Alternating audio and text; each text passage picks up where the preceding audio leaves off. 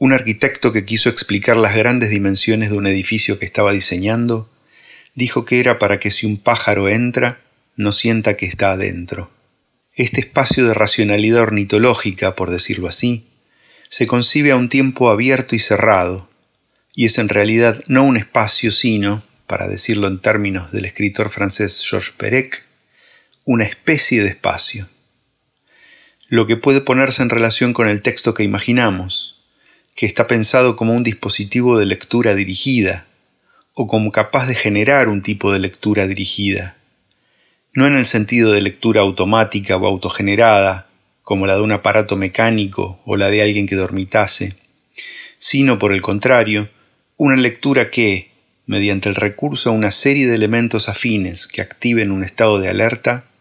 establezca sus propias coordenadas y exija un particular nivel de atención, como ocurriría con un mecanismo de precisión cuyas partes encajan y responden unas a otras, pero que al mismo tiempo están abiertas a la intromisión imprevista y azarosa de un nuevo engranaje, que aunque no hubiera sido parte del plan original, una vez presentado e incluido en el mecanismo general, se acoplara a él armónicamente, como un acto libre se acopla a un destino, o como la muerte se acopla a la razón.